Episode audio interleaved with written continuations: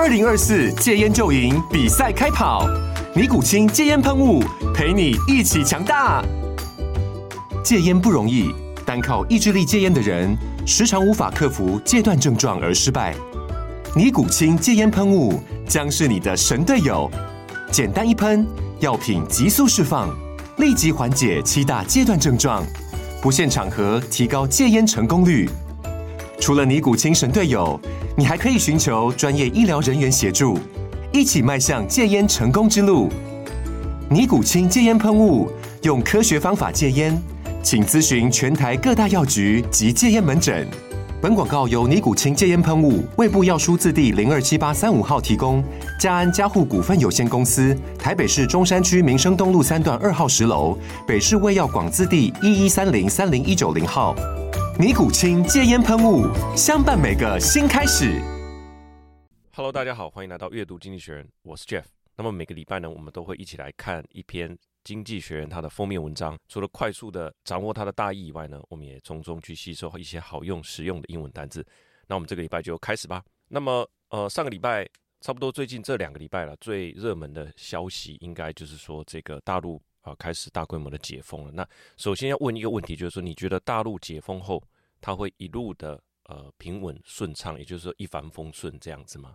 因为现在大概是二零二二年年底哈，很多投资机构开始都要去预测明年的这个经济状况了。讲到这一块的时候，就是会说哦，现在随着大陆疫情解封哈，然后这个各行各业都恢复正轨，那看起来最糟的部分已经过去了。那二零二三年是一片前景看好哈，那可能那。但是我一直有个感觉，就是说，就是说这些疫情也好，病情也好，然后战争这些东西，其实它不是以年为单位。普丁也在考虑这些事情，也不是说哦，现在是二零二二年底了，我要做一个这个 performance review 好，然后明年呢，大概要做多少个呃，打多少颗子弹好，然后以一年一年为单位，当然会有年度计划没有错，可是很多事情的发展它不是。一定是以年为单位的啊。那大部分对二零二三年的看法就是说，呃，在第二季会落底，然后第四季会达到高点。当初疫情发生的时候，有谁想到是是三年的事情？当初战争的时候，有谁想到会从二月二十四一拖拖到现在？那甚至你说拖到明年、拖到后年都有可能啊，也可能瞬间结束。所以我说，时间的维度这件事情，其实不是我们人类自己意识说 OK，那现在也解封了，百业都回归正轨了。我觉得其实情形。不一定是这样哈。那回到这个这一次的这个《经济学人》的这一篇文章，就是说，讲到大陆的状况，其实每个人拿到资讯都是有限的了哈。但是我们从可以看到的资讯来看的话，就是说，中国政府它已经朝着这个解封的路大步的迈进了哈。那所以现在的关键就在于说，但是真的可以解封吗？如果用英文来讲，一直有一句话就是叫做 “out of the woods”，就是从树林里走出来，就这样就可以解解开这个疫情的阴霾，走出疫情的阴霾吗？Are we out of the woods yet？好，今天这边经济学人就要带我们来看，就是说中国的解封到底面临什么样的难题？看起来是比单纯的反映民意、从善如流还要复杂了许多。哈，封面是一个年轻人脚上被绑着一条铁链，那这条铁链连接到另一块铁球，这就像古时候的犯人这样。那颗铁球正是像 COVID 病毒那样子的球状物，并且带着刺的这个物体哈。那一条铁链牵到这颗病毒的这颗大球，呼应的就是经济学人认为，即使政府颁布新的解封规定，许多的城市、车站、风景区都不再要求出示这个四十八小时的核酸检测阴性的证明。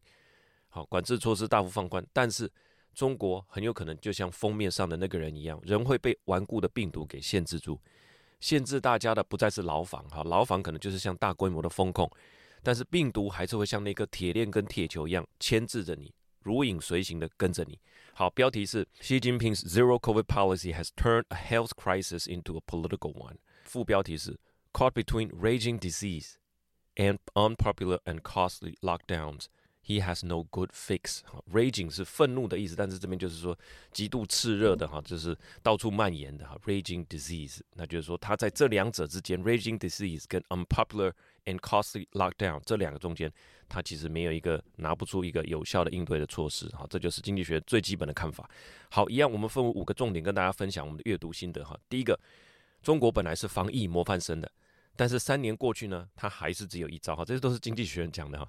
那我真的记得了，在疫情刚开始过没多久之后，有一些去大陆发展的朋友呢，他经历过这一段一连串的封控之后，呃，就开始解封了嘛，哈，生活正常化了，哈。那这个时候，其他国家真的还是水深火热。那我记得这些朋友有些啦，哈，就是说在脸书上就写狂晒这些餐厅美食的照片啊，看的是真的，真的很垂涎三尺啊，哈。他搭配的文字我具体我有点忘了，大概是写说啊，你看看我们这里哈，开始正常生活喽，哈，这样。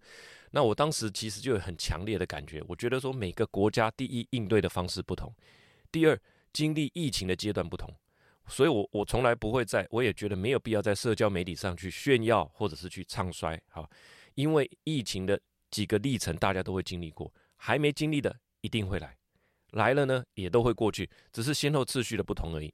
那这边经济学人的呃第一段的论点就是说，中国一开始真的是所谓的防疫模范生，甚至是说风控的发明者。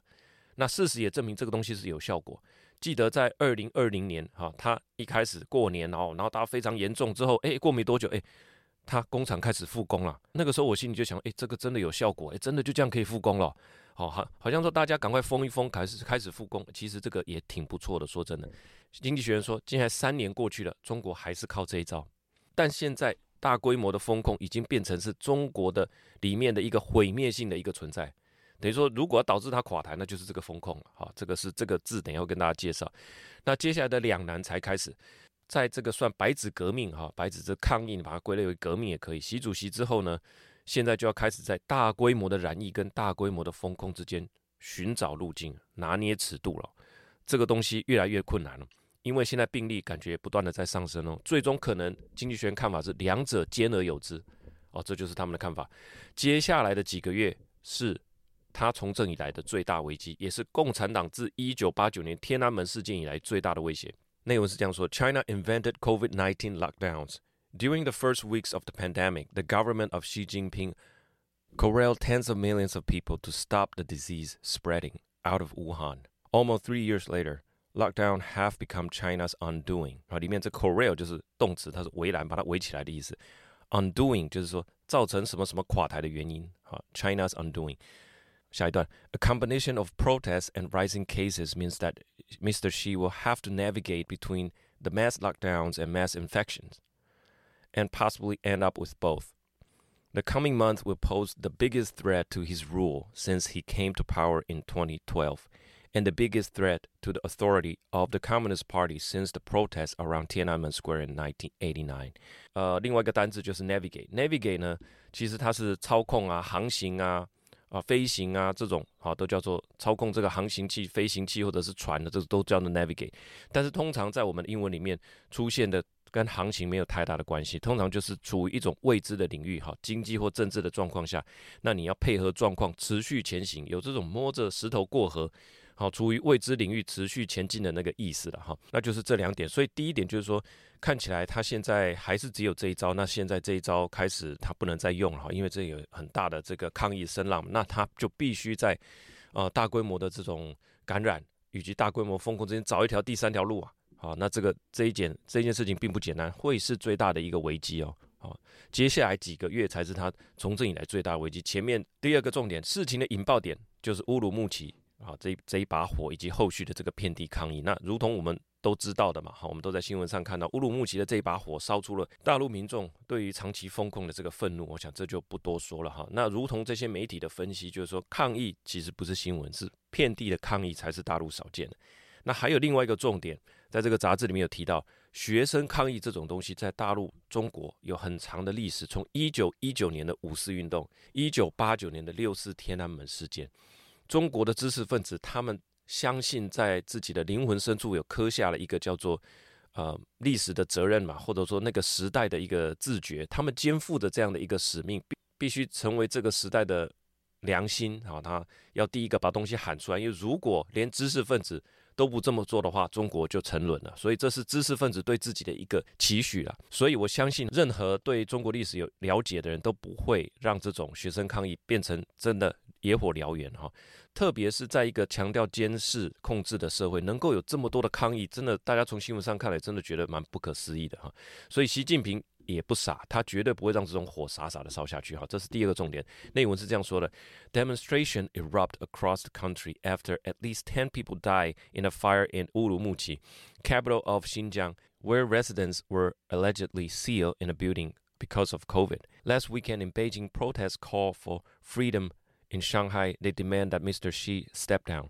The crowd was small, but in a place as heavily policed as China, it is remarkably they ever form. 好，这里面有个关键字叫做 allegedly，就是据传、据称、据说的意思。那为什么要讲据称呢？因为在乌鲁木齐这次啊可怜的伤亡里面呢，中国官方从来没有承认过这个跟风控有任何的关系，所以当然就是网民的流传嘛。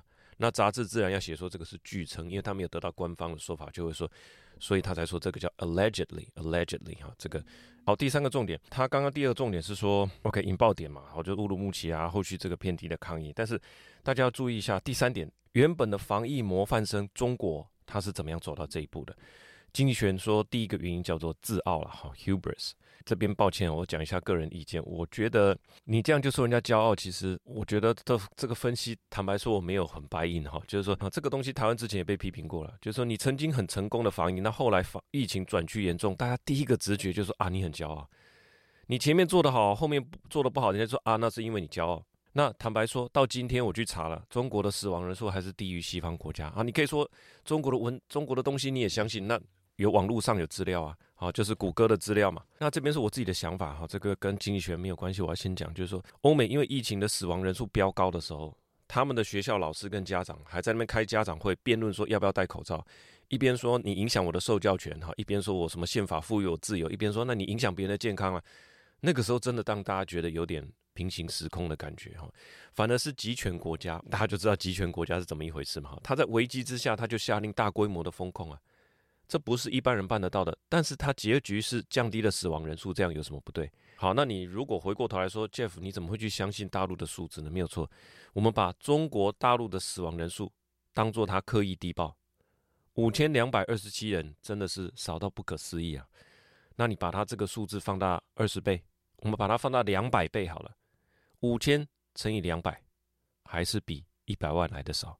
美国死了一百零九万人，那五千乘以两百，大家可以自己去乘。就算你把它的数字放大两百倍，还是比美国死伤的人数少。能够达成效果的作为有什么不对呢？经济学人说这个东西是骄傲，那我们就当做它是骄傲嘛，follow 它的文意嘛。哈那它内文是这样说的：One problem is hubris. The COVID, the zero COVID policy started as a stunning success by sparing millions of China lives.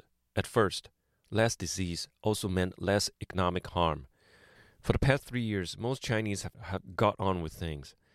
Month after month, state media trumpet that this proves that Mr. Xi and the party are competent and humane, unlike the decadent Western politician presiding over mass death。然后这边有几个单词，第一个当然是 hubris，哈，这是骄傲。那这个东西跟 arrogant 很接近，基本上可以互用哈。但是根据这个字典的说法，就是说 arrogant 是傲慢，是这个人本身就觉得我比你好。那 hubris 呢？这种是对于自己能力的极度自信。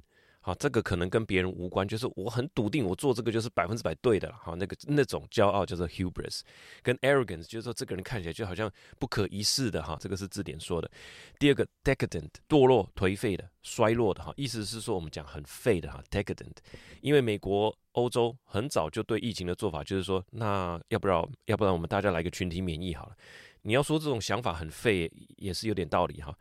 另外，这个跟 decadent 很接近的这个字叫做 decay，decay 就是有衰变的意思。我们在讲放射呃这个领域，放射线领域哈，放射性的衰变，这些核子啊放射出来以后，它会衰变成另外一种核种，这个都叫做啊衰变。还有吃甜食牙齿会蛀牙，也叫做 decay。第三个是 presiding，所以他刚刚讲的是说 decadent，它变成形容词是 decadent，衰落啊颓废的这些西方的领导者 preside presiding over mass death。Preside 就是主持或者是对某事负责的意思啊。Pre preside over 就是谁来 handle 谁对什么事情有负负责任的意思啊。Presiding over，所以他就是说西方的这种很废的领导者，用这种大规模死亡的这个这种做法来来面对这个疫情。第四点的问题就问题出在哪里哈？就是说封控的这个有效性，它可能取代了施打疫苗的急迫性，虽然。核酸检测啊，这些哈烦得要死。你在脸书上看到朋友哦，不停的在泼哇，又要去出差的也是哈，真的是人力物力消耗很多。但是这个是国家的政策，基本上也有一定的效果。好，所以大家抱怨下雨天、寒冷的冬天还是去排队，大家还是会配合嘛。所以政府也多施力在这个方面。经济学人认为说，同样的努力并没有花在疫苗的施打上。好，我们大家都打过那么多次疫苗，大家在那边排队啦，哈，那那这个去什么花博啊，还是去哪里打哈？那大陆的状况是怎么样？虽然它有百分之九十的人口打了两剂啊，但是打了第三剂和第四剂的这个人口就没有数字了哈。通常大陆诶，你也拿不到数字，他有的就是他觉得他有信心的嘛哈，所以大概我觉得也是不高了哈。所以根据经济学人他自己的预测模型显示，如果病毒开始不受拦阻的传播，那么每天感染的人数可能会每天哦，感染的人数可能会高达四千五百万人，预估会有六十八万人死亡。那六十八万人死亡的这个数字，大概是美国死亡人数一百零九万的百分之六十左右吧。啊，那救治病床会需要四十一万张，是现在它的量能的七倍。好，内文是这样说的：These words, these words 指的是说之前啊。中国的官员所宣称说，这个习近平勤政爱民，然后然后避免大规模的死伤。那现在这些这些话呢，已经变成灰烬了哈。These words have now turned to ash. Mr. Xi's policy have led China ill protected against an endemic virus that is becoming harder to control. Almost 90% of the population has had two jabs, but our modeling, based on prediction of the rate at which people become infected and recover or die, suggested that If the virus spread unencumbered, infection would peak at 45 million a day. Around 680,000 people would die, even if vaccine remained potent, and all of them receive care. In reality, vaccine wane, and many would go untreated. The need for intensive care bed would reach 410,000. Almost seven times China's capacity。哈，这里面有两个单词叫做 unencumbered，就是不受阻拦的哈。encumber 就是把借由横躺哈，com c u m b 这个字根就是有点 变成打横的意思了哈。所以 encumber 就是把它躺横的在阻拦这件事情。那 unencumber 就是不受阻挠的。如果病毒可以不受阻挠的来传播嘛，但现在没有封控了，就不受阻挠的传播的话，它每一天的感染数会到四千五百万人。那另外这叫做 potent 哈，potent 是。有效的、有能力的这个意思，remain potent 就是疫苗的效力就用这个字 potent，所以他觉得说，就算疫苗有效，而且呢，大家都受到很好的照顾，还是会可能的死亡人数还是达到六十八万，哇，跟现在的五千多人这个官方数据，那这是不可不可比拟啊。第五点哈，现在都宣布解封了，其实在谈这些也没有太多的意义。接下来的状况会是怎么样哈？经济学人说，接下来路并不好走，解封代表病毒可以不受控制的传递，那。关键还是回到疫苗施打率，其实这也是佛奇博士在呃美国的媒体上面讲的，就是疫苗施打率，你要赶快进口国外的疫苗啊，哈，施打率过低啦，或者是疫苗效力不够。其实呃，中国政府有说他们会尽力的去帮长者施打，但是呢，就算你同意要用国外的疫苗好了，疫苗的采购、疫苗的施打、大规模的施打，这些都很花时间呢。我们大家都经历过那一波，这个是大规模的民众要。怎么样安排啊？这个有很多这种 logistic 的问题啊，什么那疫苗的保存啦，哈，然后安排什么场地啦，那第一波是谁？第二波又是谁？这个有很多需要花脑筋的地方。最后最有可能状态就是说，最后再来一波大的哈，这个叫做逃命波啦，然后大家就得到了一个全体免疫。但即使如此，经济上当然还是免不了再来一次大的冲击，这就考验着习主席的智慧了哈。所以内容是这样说：Mr. Xi has no easy path out of the epidemic. The party has rightly said it would strive to vaccinate the elderly, but administering the vaccine and procuring antivirals could take months. Lockdown will be harsh, and even then, the disease may break out. In the best scenario, China will experience an exit wave. Of deaths and disease and economic disruption.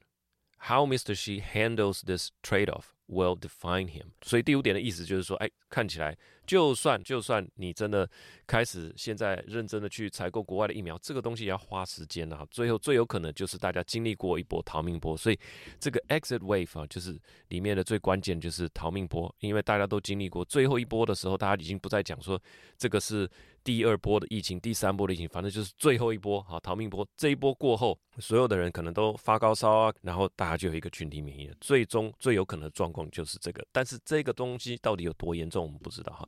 所以最后读完了以后，我一点想法就是说，嗯，其实每个国家都会面临到最后一波疫情哈，每一个这个大规模的感染之后，大家才能真正走向这个正常化。现在就是轮到中国了，经济学预期这个感染的案例会急速的飙升，和中国。可能跟世界也会带来不小的冲击哈，我觉得现在是这样，就是说大家不知道中国大陆做了多少的准备啊，我们所知道的资讯是有限的，那我就我们所知的东西也是令人忧心的啦。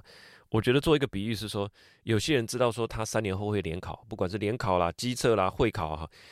他时不时就会进行所谓的模拟考，模拟考就是说你把疫苗打进身体，我都知道他会怎么考，考试的时间啊、形态啊、考题型啊，我都大概有概念哈。所以最后我真的去走进考场了，不管这一次出题老师出的难度如何，我的状态跟应对能力当然是比较强的嘛。那现在感觉是说都没有太多的模拟考，就是说忽然从复习功课然后直接进去考联考，我觉得这个前景就很难说了。你也可能说，诶，那不错啊。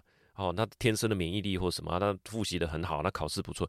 回归到商业的角度，我觉得还是要提醒一下，就是说很多投资机构，你可以看到，不管是杂志的封面也好，大家办的论坛也好，一定是在讲一句说，二零二三随着大陆解封回归正轨，哈，油价下跌，那这个利率已经升到高档，哈，哎，看起来稳稳步前行，哈，全球经济最坏的状况都已经过去。我我必须强调的是说，如果你做全球的生意，好，如果你你要负责去喊料进来。你要喊多少料呢？过年期间啊、呃，在春假过年，那随着这个大规模的流动，会不会又造成一波停工呢？供应链的紧张呢？其实这个真的很难讲哈。当然，大陆的情形可能诶，其实没有那么糟糕，诶，很有可能，对不对？它很快的，大家都达到群体免疫了。但是无论如何，要经历过这一波逃命波，那必定是在接下来的几个月，对于这个政权也好，对于啊中国的经济也好，一定会有不小的冲击。好，以上就是我读完这篇。读完这篇经济学的封面文章，感受到最强烈的呃五个重点哈，跟大家分享。如果你喜欢这个节目，请你务必分享给你的亲朋好友，大家一起来关心世界大事。你觉得这个节目对你有帮助？那我们就下个礼拜见喽，拜拜。